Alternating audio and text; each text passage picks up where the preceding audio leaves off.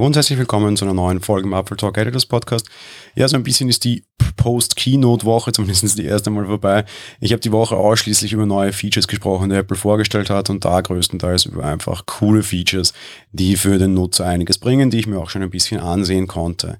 Das Feature, über das ich heute sprechen mag, konnte ich mir leider noch nicht ansehen. Ich bin aber sehr froh darüber und ich bin auch durchaus etwas überrascht, dass es einerseits A, das kann man bei vielen Sachen, die letzte Woche vorgestellt wurden, durchaus sagen, so lange gedauert hat, auf der anderen Seite B, aber auch durchaus überrascht, mit was für einer Härte Apple das durchsetzen mag. Wovon ist die Rede? Wir werden bald das Feature Login mit Apple sehen. Apple baut seinen eigenen Account-Verwaltungsdienst, unter Anführungsstrichen Apple baut den iCloud-Account ein Stückchen aus, um damit gegen die großen Datensammler anzugehen. Ihr kennt diese Funktion sicherlich alle und habt überall schon diese Buttons gesehen. Es gibt vor allem stark verbreitet Login mit Google, Login mit Facebook. Es gibt aber auch ganz viele andere. Login mit Twitter, Login mit Amazon, all diese Dinge. Möglichkeiten, mit denen man sehr schnell und sehr einfach Nutzeraccounts hinterlegen kann. Man authentifiziert sich einmal gegen das Netzwerk, das diesen Dienst anbietet, die geben all die Daten einfach weiter. Man muss sie nicht nochmal eintippen und man hat einen Account. Das Ganze hat natürlich relativ viele Krücken.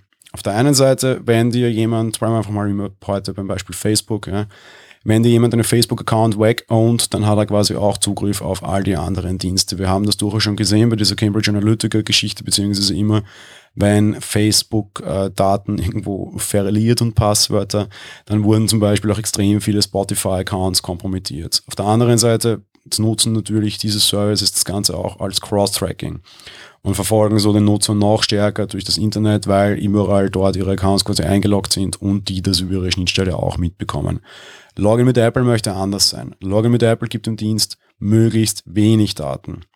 Wenn ich jetzt entscheide, wenn der Dienst meine E-Mail-Adresse will und ich entscheide, ihm die nicht geben zu wollen, dann kann ich auch sagen, versteckt die Mail-Adresse einfach. Wenn trotz allem eine notwendig ist, kann ich eine automatisch generierte Mail-Adresse genau nur für diese eine App eingeben und diese leitet dann an meine echte Mail-Adresse weiter.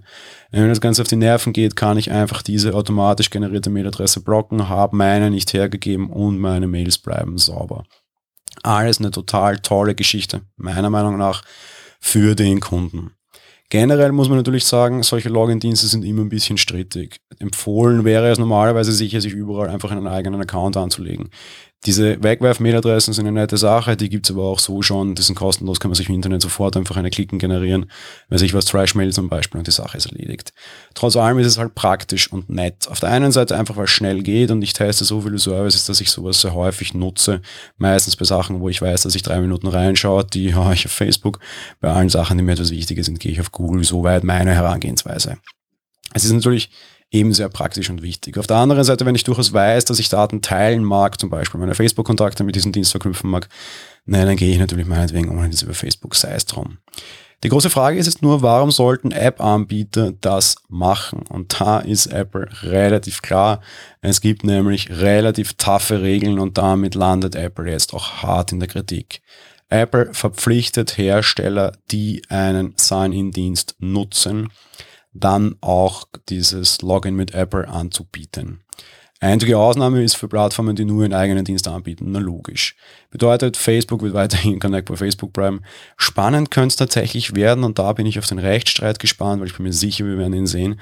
Bei Instagram. Instagram gehört Facebook, hat nur Login mit Facebook quasi.